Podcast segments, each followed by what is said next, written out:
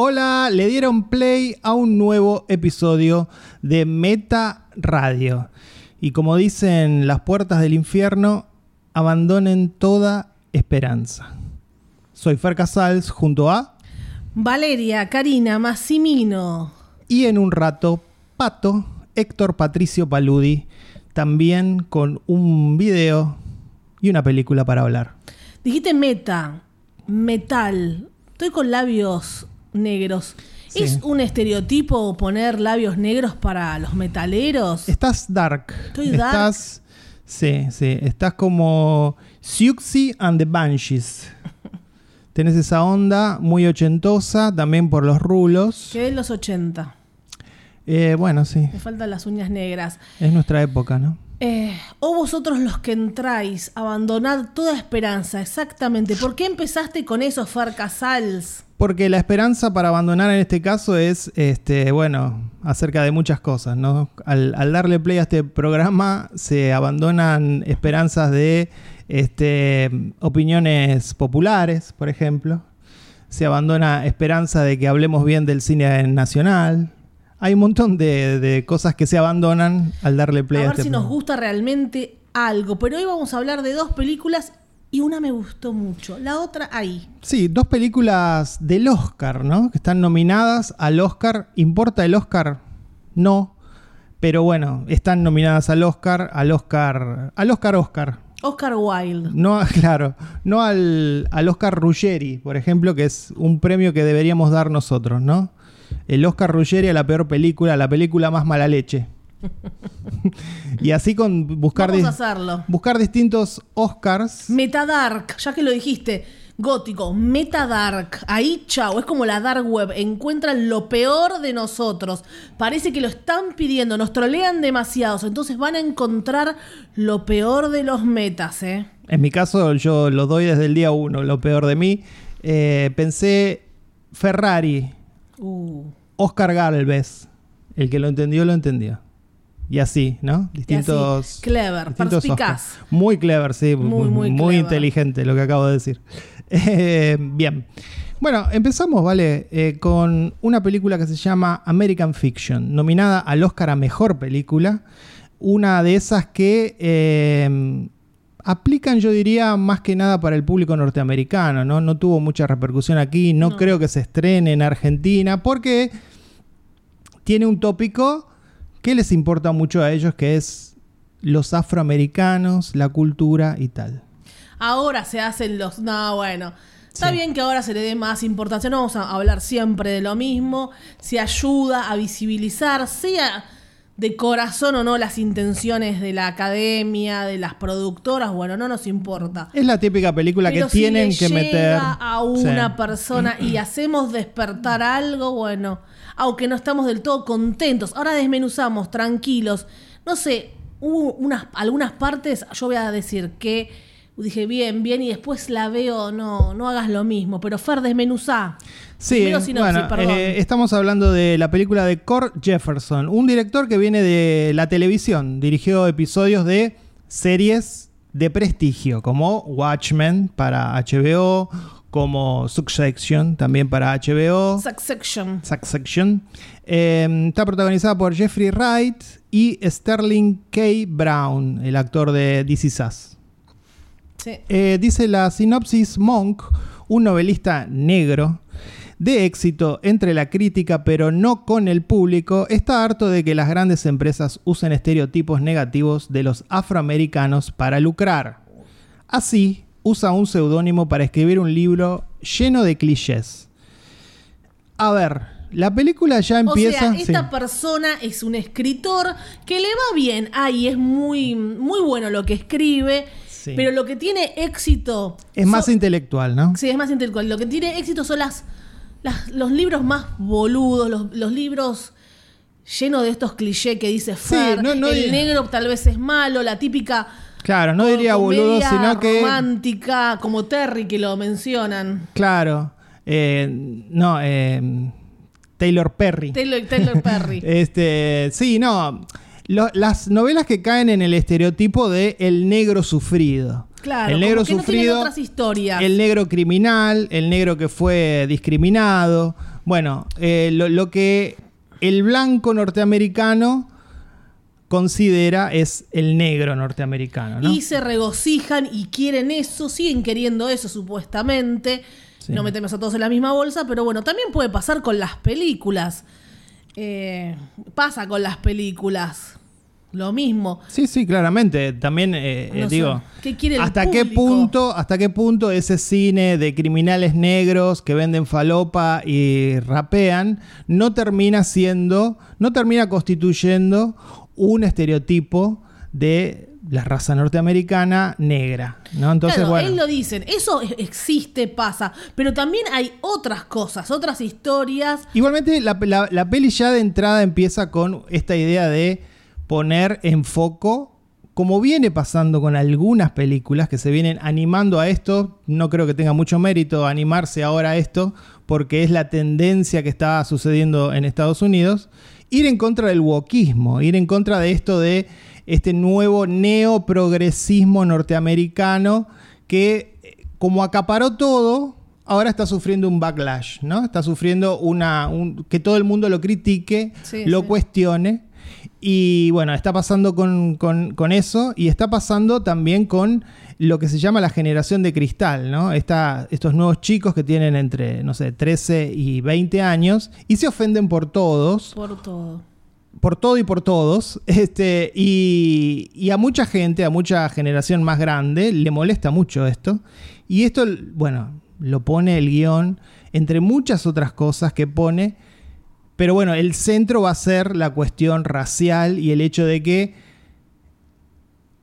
es como que este director quiere levantar la vara de lo que se espera de un artista negro.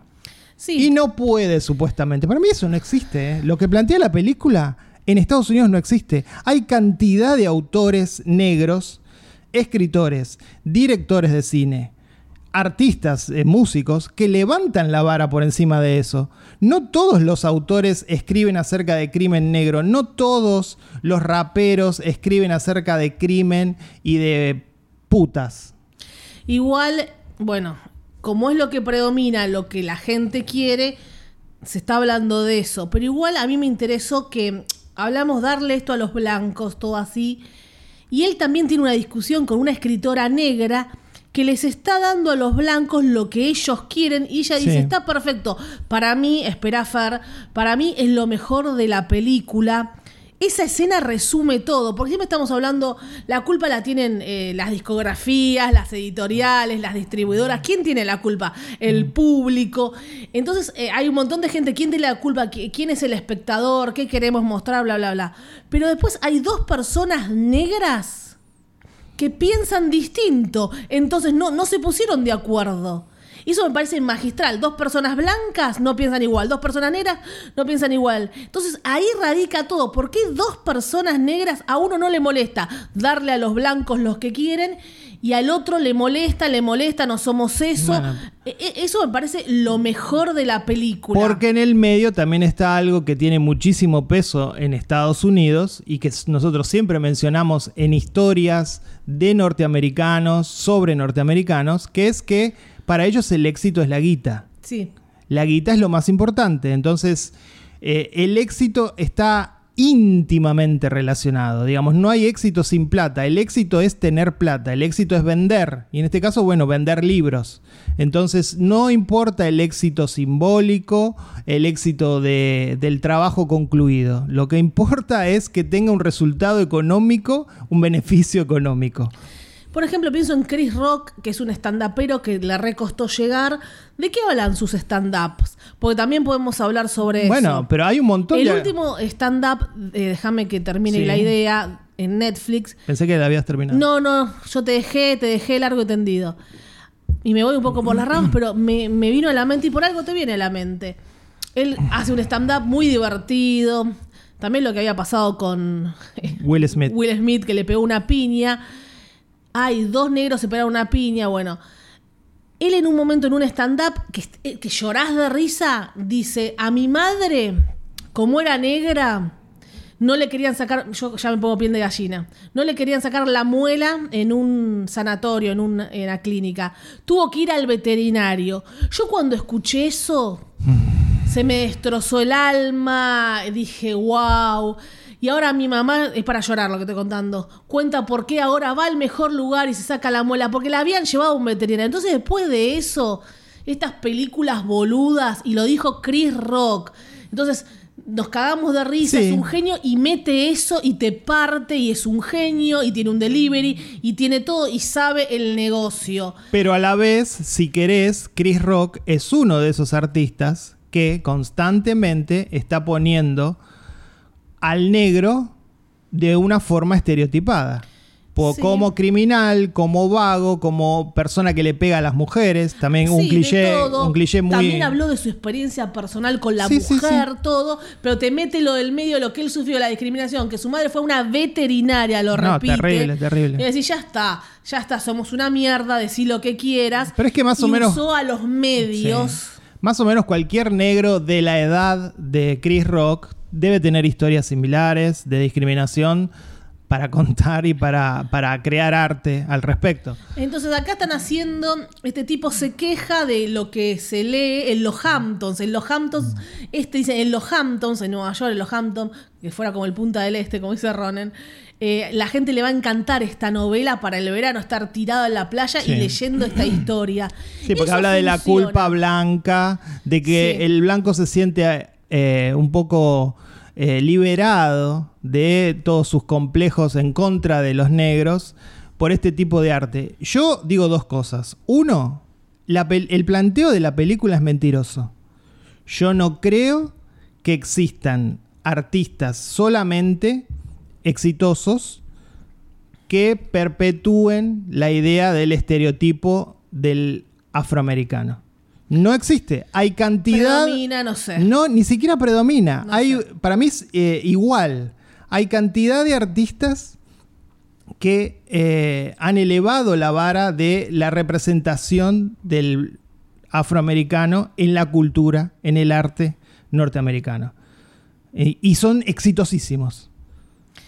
No, Por, bueno, por nombrar uno que de, de lo que nosotros hablamos, Jordan Peele. Sí, pues bueno, yo con- cuando hice la. Pueden leernos en Letterbox. Tienen que volver las críticas Expressfer.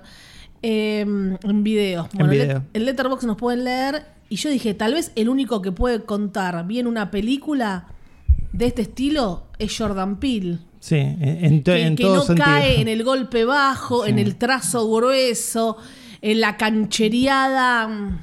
No, y además demasiado que- canchereada, como shortcomings. La uno con shortcoming que empiezan los asiáticos haciéndose los cancheros. Y, y también que al blanco le gusta la historia boluda, la comedia.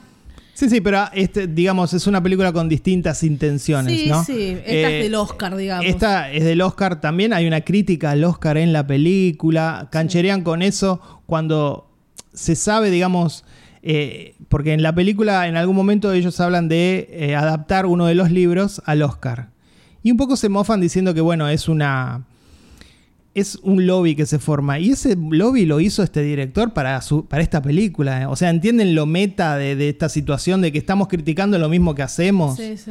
y estamos de alguna manera diciendo, remarcando algo que ni siquiera es verdad en cuanto a eh, la representación de los afroamericanos en la cultura. Entonces digo, me parece que es, es una estafa la película. O sea, Bueno, no sé si es una estafa tampoco. después podemos... No, no, eh, el planteo es una estafa. Después, eh, cinematográficamente, actoralmente, es otro tema. Eh, si la película está bien dirigida, eso es otro tema. Sí entiendo, Fer, lo que estás diciendo. Pero Estás hablando de la historia en sí, la- lo que estamos desmenuzando. Por eso, eh, la tesis, si querés, la tesis de la película es mentirosa Yo no le y creo es del todo. una estafa. No le creo del todo. Resalto que lo mejor es ese diálogo. Tendrían que haber focalizado ahí una hora, una hora y cuarenta, creo que dura la película, o dos horas. Y a mí me gustaron. Dije, ya está, esto es la película, esos cinco minutos. Porque a mí no me importa el lobby, todo eso lo dejo un segundo al lado. Está hablando. Es un poco hipócrita. Dos personas negras Sí. piensan distinto y está bien. Entonces, ¿qué? L- Uno se prostituye, entonces la que le da de comer al blanco, sí. Encima ella lo lee en la feria del libro del Boston. Qué buena feria del libro en Boston, Fer, quiero ir allí. Pone tono de negra de la negra eh, estereotipo. Sí, sí. Oye, no lo quiero hacer, yo no, no, no lo podría hacer. No lo podrías. No lo puedo hacer. No, pero digo, no te saldría Nada, no me saldría y no corresponde que lo haga. Pone el tono de voz como se supone que hablan y todos extasiados. Y, Y ella, él también lo hace en algún momento. Bueno, entonces, ¿quién está mal? ¿El que no quiere hacerlo o la, o la negra se prostituyó? Bueno, ¿Entendés? A mí me Entonces- parece que la película, o sea, el guionista, quien haya escrito, no sé si creo que está basado en una novela, toma Sí. partido por el protagonista. Es decir, Toma partido, sí. él, la película cree que esto es así, que existe una, una pauperización del norteamericano, el, del afroamericano en la cultura estadounidense. Yo creo lo contrario, pero bueno. No sé, no. Yo creo que los más exitosos probablemente sean esta clase de libros. ¿Por qué te estás plagado Netflix de mm, Perry? ¿Cómo es Te- Terry? ¿Por qué es tan Ta- plaga? Taylor Perry. ¿Por qué es tan plagado? Porque parece que queremos eso. Es toda una eh, película que no trabaja un blanco y son medias Sí. tontas de romance, ponete en bolas. Sí. ¿Qué, qué? No, pero me parece que eh, yo creo que Taylor Perry es un subgénero en sí mismo. O sea, habría que analizar su obra porque realmente, más allá del éxito que tiene en Estados Unidos, encontró una especie de plantilla que es, sí, historias para negros, sobre negros. Sí, sí. Y los negros lo aman, ¿eh? Sí, sí. Porque representa muy bien eso y les dio también una forma de entretenimiento accesible, no muy profunda, que es bienvenida también y me parece que es parte de la industria y el tipo se hizo multimillonario. Sí, muchos se hacen multimillonarios con cosas que no sé. Sí, sí. Pero acá digo, esta charla entre ellos dos, entonces, está bien, entre ellos, ellos también tienen sus temas.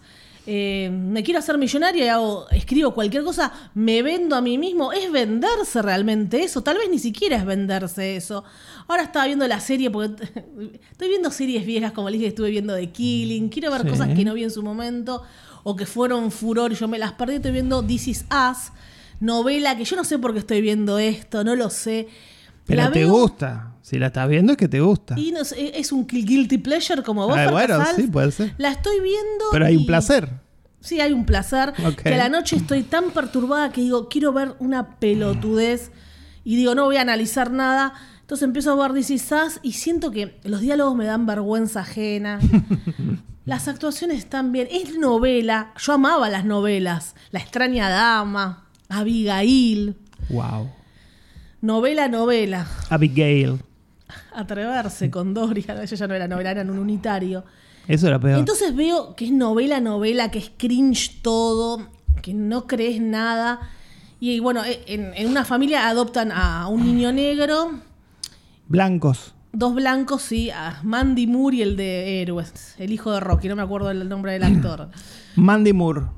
Sí, el, el corazón que está haciendo Fer. No sé, mucha obsesión con Mandy Moore. Bueno, y, y adoptan a este niño negro y. No sé, dicen, ya sé, era otra de los 70, no sé qué época era.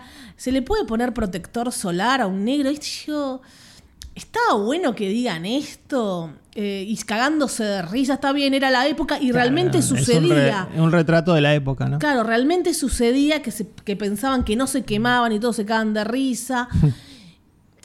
Yo digo, vemos blanco y negro, different strokes, y eso es eso hace- hecho en los 70 es maravilloso y This Is Us es un desastre. Cómo tocaban el tema de manera seria, ¿no? Loco, la volvés, le pongo protector solar, está bien, todo. También era mainstream. Sí, eh, bueno. different strokes. pero ¿eh? por ahí una, una familia blanca que adopta a un negro están fascinados con esto que lo trajo a la pantalla, ¿no? Pero se supone que eso ya está, es bastante naturalizado hoy en día, ¿no? ¿Qué sé yo? Pero mira lo que me trajo esto de. A mí me parece Yo que quisiera esta... hablar un sí. negro que me dice esta película. y por ahí están las dos sí. caras. Está, como pasa en la película, la mujer que dice. Porque argumentan muy bien los dos. Entonces vos de quién, a ver, Fer, vos, ¿de quién te pones de lado? ¿De la mujer que dice que está bien esa No, no. historia o de quién te pones? Yo claramente estoy del lado, de- sí, sí, en la ficción de la película estoy del lado de la mujer que hace esa... Ah, bueno. Que cumple un, un requisito que le pide el mercado, que es, haceme libros donde los negros cumplan con este cliché. Lo cual no tiene ningún problema eh, en, en realizar y, y- y ninguna industria ha tenido problemas en lo que en algún momento existió el cine Black Exploitation, Sí. que precisamente explotaba a los negros. ¿En qué sentido? Les daba historias que a los negros les interesaban y llenaban los cines los negros porque querían ver esas historias contadas, protagonizadas por negros y no por una persona rubia de ojos celestes. No, eso está bien, pero yo acá, ¿vos qué, qué harías? Yo me sentiría. Yo sería la rara. mujer, ya te digo. Igualmente, eh, de, de lo, de- estoy en contra del guion de la película. Sí. Pero está buena la pregunta que vos haces. ¿Qué diría realmente un negro norteamericano acerca de esta Pero película? te vas a encontrar con las dos opciones, ¿eh? No, probablemente el negro norteamericano diga, a mí, por ejemplo, me diga, la película tiene razón, es así, estamos mal representados. Vos Sí. no entendés nada porque vivís en Argentina y, y Y sos, sos marrón, ojo, ¿eh? y sos, sí, sí, sos un Sos hispanic, no guay. Hispanic not white o latino, que es lo mismo. Hispanic or latino Este- pusieron ahora. Eh, y, y me diga sí, y, yo tendré que cerrar el culo porque me lo está diciendo un negro norteamericano. La próxima, en el próximo viaje quiero mm, entrevistar a alguien, pero no sé qué. Que no, a ver cómo los encaro, no sé, primero, ¿viste la película? Quiero que me hablen de esto. Bueno, vamos a, lo- vamos a Haciendo generarlo. brainstorming acá con ustedes, si nos están viendo por Spotify, aparte de escucharnos. Sí. Se nota que no está guionado esto, ¿no? Sí, se nota. Nosotros somos reales. Bueno. Y yo voy a escribir historias de gente Avellaneda. en Avellaneda. Y me Pero dicen, no, pero tenés que poner esto. Pero Son no- todos pobres en Avellaneda. Está bien. Pero no lo hiciste ya. Ya No, un pero poco lo hicimos, contamos Sí, historia de gente de Avellaneda. No, pero tipo lo, siempre lo mismo. Siempre lo mismo. Así te convertís en autor, vale. Te ponen el sello de autor. Eh, bueno, Bueno, pero nos, nos, nos hizo pensar esta película. Yo no sé si la industria, Sí. la gente la hace pensar. Entonces, esto está bueno. Yo le puedo sumar un punto porque me hizo pensar. Y si alguien se siente representado, las nuevas generaciones delicadas que, se, que no se les puede decir nada, les chupa un huevo todo esto, ¿no? Ni nos escuchan. sí, yo creo que es una de esas películas que en, en las que son las 10 nominaciones siempre meten la de negros y la rarita. Este año la rarita es Poor Things y la de negros es esta. ¿Y el año pasado cuál fue la- ninguna de las dos va a ganar el Oscar. En algún momento, por ejemplo, la de Guillermo del Toro. eh, La forma del agua. La forma del agua era la rarita y ganó. Sí. No sé qué pasará este año. Eh, y la de negro siempre hay una de negro. Siempre ¿vale? hay una de negros, dice Fer Casal. No Inclusive siempre. ganó- 12 años de esclavitud. Dos años de esclavitud, la otra Moonlight. Qué desastre, Musla. Ya se la olvidó A mí todo el me mundo. gustó Moonlight. Dentro de todo. Eh, ¿Qué le van a dar a La La Land? No sé qué haya pasado. ahí. bueno, La La. Land, La La Land es una película súper blanca. En todo sentido. Y que encima utiliza el jazz. Bueno, una- un espanto. A nivel racial es un espanto. Eh, bueno, la califico con dos metas regular.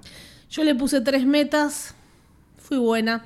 Pero me hizo pensar, así que mm, se merece las tres metas. Y la otra película que vimos nominada al Oscar, en este caso en el segmento animación, es una película española que de España no tiene nada más que el director, ¿no? Sí. Porque está toda en inglés, se llama Robot Dreams. Bueno, igual es. No tiene diálogo, está en inglés. Porque no, bueno, pero lo que se ve está en la, inglés, sí, digamos. y la música es en Sí. inglés. Eh, sí, hace mucho que no veíamos, no somos de ver muchas películas animadas. Nos han dicho en el grupo, che, no le tengan alergia a las películas animadas. Sí, no, no le tenemos alergia, pero cuestan un poquito más, no sé. Me cuestan, sí. Inclusive yo no soy de esos, viste que hay como, para que te sellen el carnet de cinéfilo, te tiene que gustar Miyazaki. Ah, sí. Si no, no lo tenés sellado el carnet, no lo tenés al día. Y a mí no me mata Miyazaki, está todo bien, pero no me descompone, Es no un lloro. Poeta, es un poeta. Ok, pero... Eh, eh, Pixar, Estudio Gilby. Pixar han- No, bueno, sí, me quedo con Pixar. Me quedo con Pixar, pese a que a mí me gusta más la animación 2D que la animación por, generada por computadora. Pero vamos a hacer un especial de películas animadas, lo merecen, lo tenemos que hacer desde en siete años. Hablamos de Akira, por ejemplo, una película que me encanta. Yo, por ejemplo, en ese especial tal vez hablo de Marian Max. No sé, hay muchas locuras para hablar. Lo vamos a hacer. Si quieren, nos dicen en el grupo Función Privada por Revista Meta en Facebook. A ver, ¿de qué quieren que hablemos? Marian Max es Claymation. Increíble, ¿no? increíble. Ani- animación por, por Clay. Y la, la mecánica del corazón, bueno, justamente ahora las voy a mencionar. Por eso estaba haciendo todo este show. Robot Dreams dice la sinopsis Dog, un perro de Nueva York, hace un nuevo amigo, Robot. Un robot. Sin embargo, cuando un viaje a la playa deja a su amigo oxidado y varado en la arena, Dog no tiene otro remedio que regresar solo a su antigua vida. Estamos hablando de una película de animación de un robot y un perro en la maravillosa, increíble ciudad de Nueva York, que la ves animada y llorás, qué belleza todo. Hay algunos guiños, los detalles te volvés loco, esos detalles. Algunos pusieron guitas porque ves algunas marcas que decís, Sí, está ambientada en los 80s, pero bueno, está como el... Ahí me parece que me pareció que había mucho amor por la ciudad por Sí, parte de quien lo haya dibujado.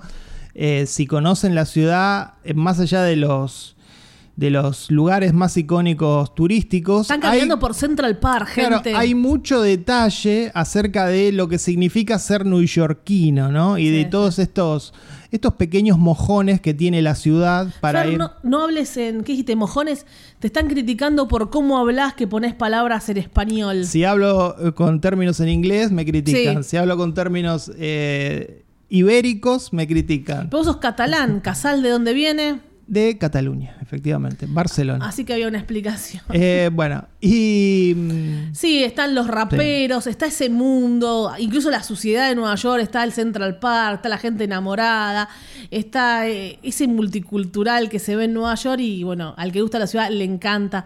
Una fotografía hermosa, una paleta de colores deliciosa. Y me gustó que tiene muchísimo detalle todo lo que es el ambiente, los escenarios. eh, están excelentemente dibujados Querés y, estar allí dentro. y detallados. Y los personajes, por el contrario, no están detallados. Son súper Sí. simples, eh, casi simpsonianos. Y, y bueno, e- eso en cuanto a lo que es la estética. Después, Vimos la película Soul de Pixar, ¿no? Sí. Soul, que también hace en la ciudad de Nueva York. Un negro en Brooklyn, que dijiste, bueno, cayó en Brooklyn.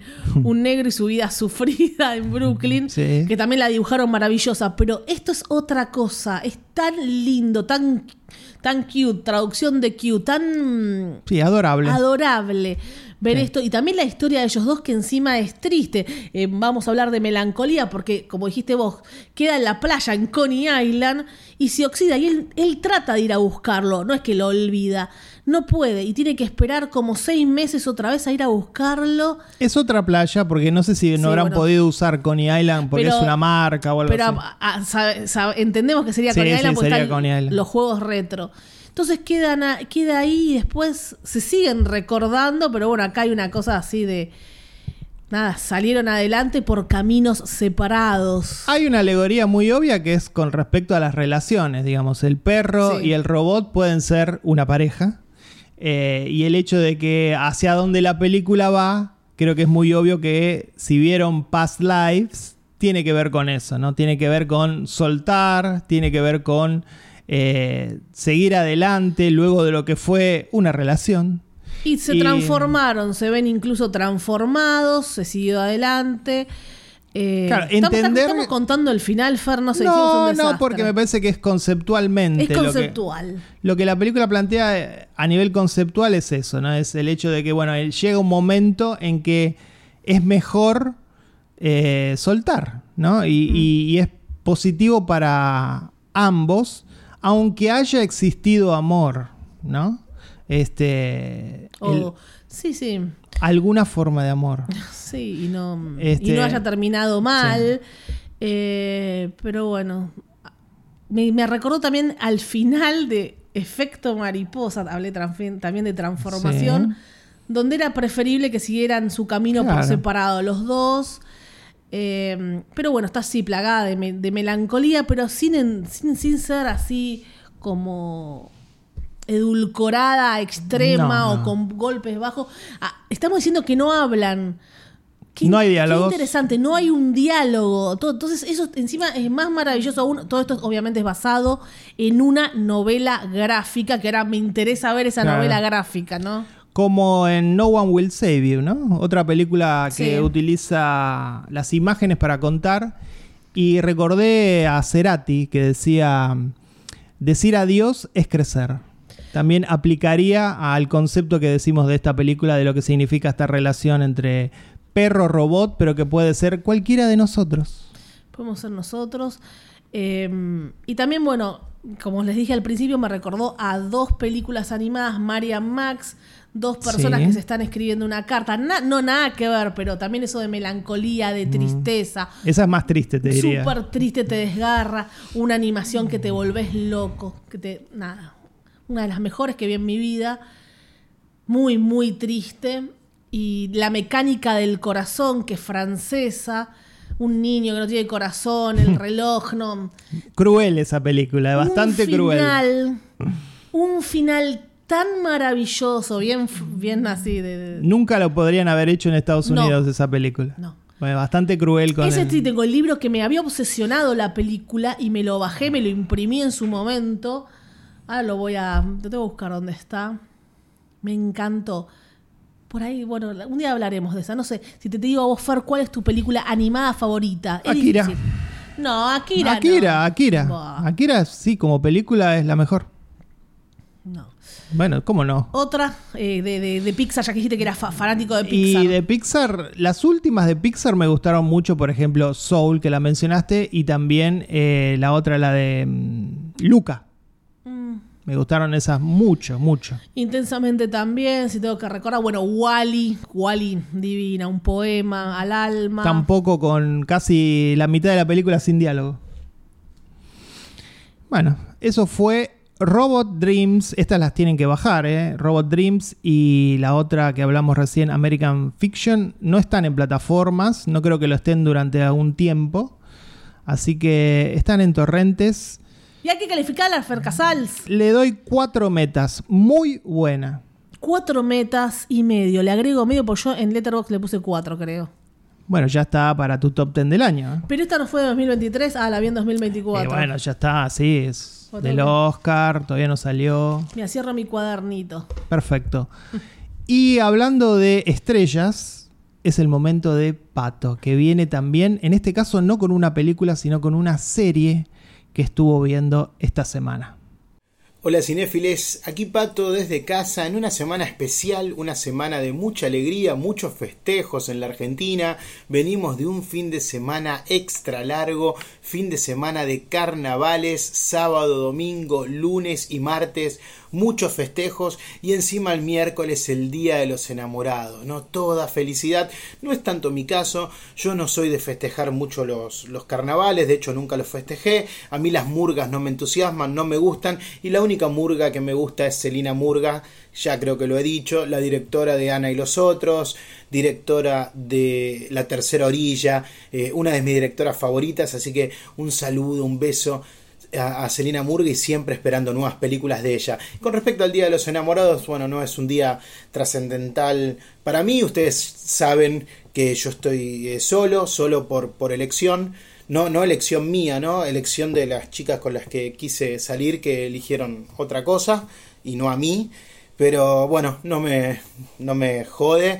Y supongo que igual es, eh, es mejor, ¿no? Para el podcast, que yo no esté enamorado, para que tenga tiempo de ver más películas. Pero basta, basta de hablar de mí. Les voy a hablar de algo que no hacía hace mucho tiempo. Sexo, no, basta, basta. A veces pienso que uso este podcast solo para hablar de mí, no sé, o sea, no voy al psicólogo y uso el podcast para, eh, no sé, sacar cosas adelante de ustedes. Pero no, vamos a hablar de una serie. Hace mucho tiempo que no veía series, estoy muy enfocado en pelis y apareció Fargo. A mí Fargo, la temporada 5 es la que apareció. Me dieron ganas de verla, en su momento vi la primera, me pareció alucinante, excelente, la he citado acá incluso en, en Meta. Y no vi las siguientes, pero a raíz de que esta me gustó mucho, ya eso se los anticipo, me encantó también, eh, me di cuenta, empecé a investigar más. El, el creador de esta serie, más allá que los productores son los hermanos Cohen, el creador se llama Noah Hawley, que es el responsable de todos los guiones de todos los episodios de todas las temporadas. Así que definitivamente, como la 1 y la 5 me volvieron loco, me reventaron la cabeza, ahora mi, próximo paso es ver la temporada 2, 3 y 4 de Fargo. ¿De qué va esta, esta nueva historia? Ustedes saben que es como una especie de, de antología la serie de Fargo, al estilo True Detective. Cada temporada es un caso absolutamente distinto, con actores distintos. Así que tienen algún, algún hilo argumental, más que nada por, por la zona en la que transcurren y el tipo de historias, ¿no? Definitivamente. eh, el, hilo conductor de toda la serie es la peli original de los hermanos Cohen, donde, bueno, como siempre, tenemos eh, violencia, tenemos hechos inexplicables, tenemos mucho azar, tenemos humor, tenemos drama, o sea, eso lo respeta muy bien el creador de la serie, Noah Hawley. Hay un espíritu de hermanos Cohen atravesando todos los episodios, más allá de que ellos no estén eh, presentes en el guion o en la dirección. Definitivamente es como que estamos viendo una serie de los Cohen. Bueno, ¿de qué trata esta, esta serie? Voy a contar un poquito nada más el punto de partida. Es eh, una mujer que tiene una vida común y corriente, esposa de un, de un hombre que, que trabaja vendiendo autos, que viene de una familia de mucha plata eh, tienen una hija, un día en una pelea escolar terminan todos en la comisaría, esta mujer, y al tener que, fichar y, poner la huella digital, se ve que entra en el sistema, algo que no había sucedido.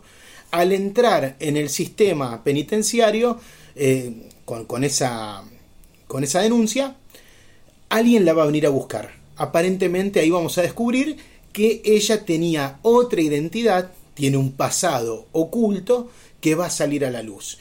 Y de a poco vamos a ir descubriendo eso. Lo primero que pensé cuando estaba viendo la serie es una historia violenta. ¿Se acuerdan la, la, peli de Cronenberg? Me vino eso a la mente, ¿no? Como una persona común y corriente de golpe se revela que tiene otro pasado que, sale a la luz y la vienen a buscar. Y ese pasado además eh, esconde una historia de, de, mucha violencia, violencia de género.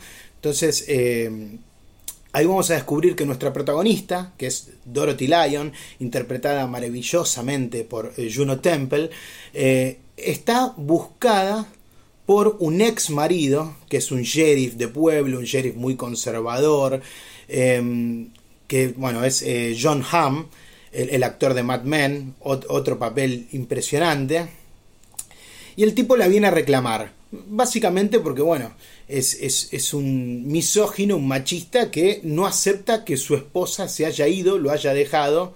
Y bueno, vamos a ir descubriendo un poco lo que había detrás de esa relación, ¿no? La serie está muy bien estructurada, está todo muy bien tejido y las cosas se van revelando en su medida justa y en su tiempo justo. Son 10 episodios de una de 50 minutos o 55 minutos cada uno donde no sobra nada. Son muchísimos los personajes, abre un abanico increíble de personajes secundarios, pero que todos tienen relevancia, porque eh, como ella está en Minnesota, Minnesota es el lugar donde transcurren todas las temporadas, ese es como también otro hilo conductor de la serie, y la vienen a buscar de Dakota del Norte, bueno, van a quedar involucrados distintos policías de las distintas jurisdicciones. Bueno, la serie va a ir eh, describiendo también esos personajes y desarrollando esos personajes y realmente todos, todos importan.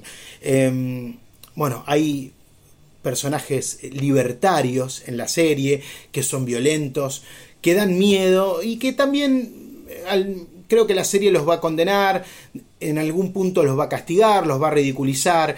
Eh, obviamente esto está... Eh, es una excusa para hablar de muchas cosas que, que, suceden en Estados Unidos y en el mundo actual. Por eso no quiero contar mucho más de la, de la trama, eh, porque lo que más me interesa es todo ese, ese subtexto, ¿no? que incluso no solo habla de esta violencia machista, de, la violencia de género, sino que yo creo que la, el, punto principal es las deudas. Hoy que, estamos hablando tanto de que Argentina está en una crisis de deuda, bueno, el personaje de Jennifer Jason Leigh, que es eh, la tercera pata, si se puede decir que hay tres personajes principales, nombré a Juno Temple, nombré a John Hamm, bueno, también está Jennifer Jason Leigh, eh, que es la suegra de, de Juno Temple, y que eh, ella se dedica a a comprar deudas y cobrarlas, ¿no? Ella sabe que ahí hay un negocio, que a las personas, a los hombres en este mundo, se las controla por sus deudas. Claramente a los países también, ¿no? Lo estamos viendo acá en la Argentina. Eh, y bueno, todo, eso me gustó, todo ese subtexto. Eh, está muy bien respetado todo este universo de los Cohen, como les dije. Está el humor, están los personajes absurdos. Eh, está la crueldad extrema.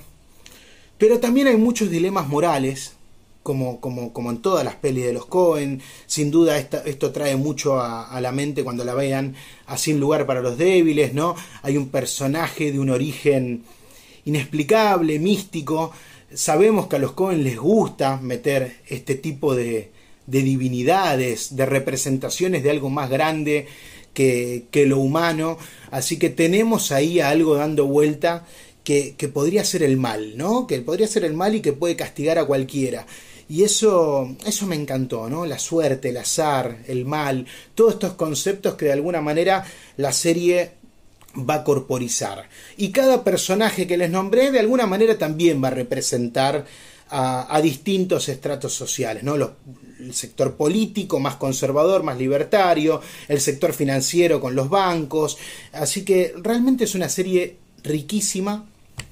Eh, como les dije, son 10 episodios muy atrapantes, con una multiplicidad de, temas, de subtramas y de personajes que, que no sueltan en ningún momento al espectador. La serie la vi en, en tres noches, prácticamente no podía dejar de verla. Y bueno, eh, los diálogos de una inteligencia que, que, por momentos recuerda a Tarantino también. Hay, hay muchos eh, momentos y diálogos que uno quiera anotarse porque son geniales. Y habla también de eso, ¿no? De la impunidad de la clase más alta, ¿no? Como los tipos que, que, que tienen plata y que tienen poder creen que están por encima de todo. Y, bueno, eh, la serie también va a tener algún comentario sobre eso. Y, y me gustó muchísimo, muchísimo, muchísimo. Eh, también me dieron ganas de ver Beef, porque Biff le ganó el Globo de Oro y le ganó todos los premios a Fargo, así que definitivamente debo correr a ver Biff, que ya tenía ganas de verla de antes, pero bueno, ahora que veo que le ganó todo a Fargo, digo, tiene que estar muy buena también, ¿no? Así que la recomiendo, Fargo, temporada 5, no sé dónde está, yo la encontré en Torrents, debe estar en alguna plataforma, y si no, busquen por dónde verla. Yo sé que ustedes, que están enamorados del cine y enamorados de la serie, lo van a conseguir. Y ahora sí, volvemos a estudios con Vale y Fer, que ellos sí están enamorados, enamorados de Tribeca, enamorados de Nueva York, enamorados de Perrone y enamorados de Winograd. Hasta la próxima, chickens. Bueno, Pato, nosotros nos quedó pendiente Fargo, empezamos a verla, nos había sí. gustado, pero la dejamos, no sé, porque la vida. Y de repente hay cinco temporadas. Habíamos empezado, la primera venía muy, muy bien. Sí. Ahí la dejamos, por no sé por qué. Y bueno. Tampoco nos habrá enamorado tanto, no lo sé, como True Detective. No nos enamoró tanto y no estamos con ganas de seguir. No, realmente la única serie que estamos viendo ahora es Mr. and Mrs. Smith de eh, Amazon Prime. Buenísima. Muy buena. Creo que, no sé, faltan, nos faltan dos o tres episodios. No creo que nos cambie el parecer con no, respecto no. a la serie. Está muy, muy buena. Y después abandonamos un montón. Por ejemplo, True Detective, la nueva temporada. Vi un episodio, a mí no me gustó. Quiero ver uno más. Porque no. está, a mí no me atrapó, no me enamoré, pero quiero ver uno más. Después series no estoy encontrando, por eso estoy viendo. Ahora que veo que hay todas cosas que no me gustan, estoy viendo cosas viejas. Sí. Bueno, eh, yo sigo bueno. con The Office Estados Unidos. Voy por la temporada 6. Es brillante y sí. Sí, es buenísima. También a veces vemos. Eh, bueno, yo no estoy viendo The Office ahora. Eh, Family Guy, American Dad, que van Guy. por la temporada 25. Es tratando de Genios. ponernos al día, sí, ¿no? Porque sí. también son tantas temporadas como con Los Simpson. Claro, no hay muchas series ahora, no sé, estoy confundida. Ahora. Para mí hay muchas series, pero bueno, de ahí a que, a que uno las pueda ver todas es otro tema. Sí, bueno. El guiño de Pato, si lo notaron, ¿Lo tenía, notaron? lo notaron, tenía puesta la camiseta de Arsenal de Sarandí y yo tengo puesta acá la camiseta de Arsenal de Inglaterra, porque Pato es hincha de Arsenal de Sarandí, yo soy hincha de Arsenal de Inglaterra, y de hecho Arsenal de Sarandí toma su nombre de Arsenal de Inglaterra. ¿Sabías eso, Vale? Sí, me lo contaron 50 veces. Bueno, en el porque año... la mujer no sabe estas cosas. En el año 57, cuando nació Arsenal de Sarandí, tomaron el nombre de que ya era glorioso el Arsenal de Inglaterra. Ya era glorioso. Sí. Y nosotros rey de copas, en Avellaneda rey de copas. Yo no pude elegir, nací me dijeron, sos de, sos de independiente. y me quedé así y me ponían la camiseta. Entonces yo era independiente. Pero y lo nunca que- me rebelé. La mujer no pelea contra eso. No el hombre a veces pelea. No he visto hombres que pelean. Mi padre era de Racing y yo me hice huracán. Le chupaba un huevo a tu padre el fútbol. No, no, jugaba al fútbol. Jugaba, era, bueno. era virtuoso. ¿Qué jugaba? Arquero.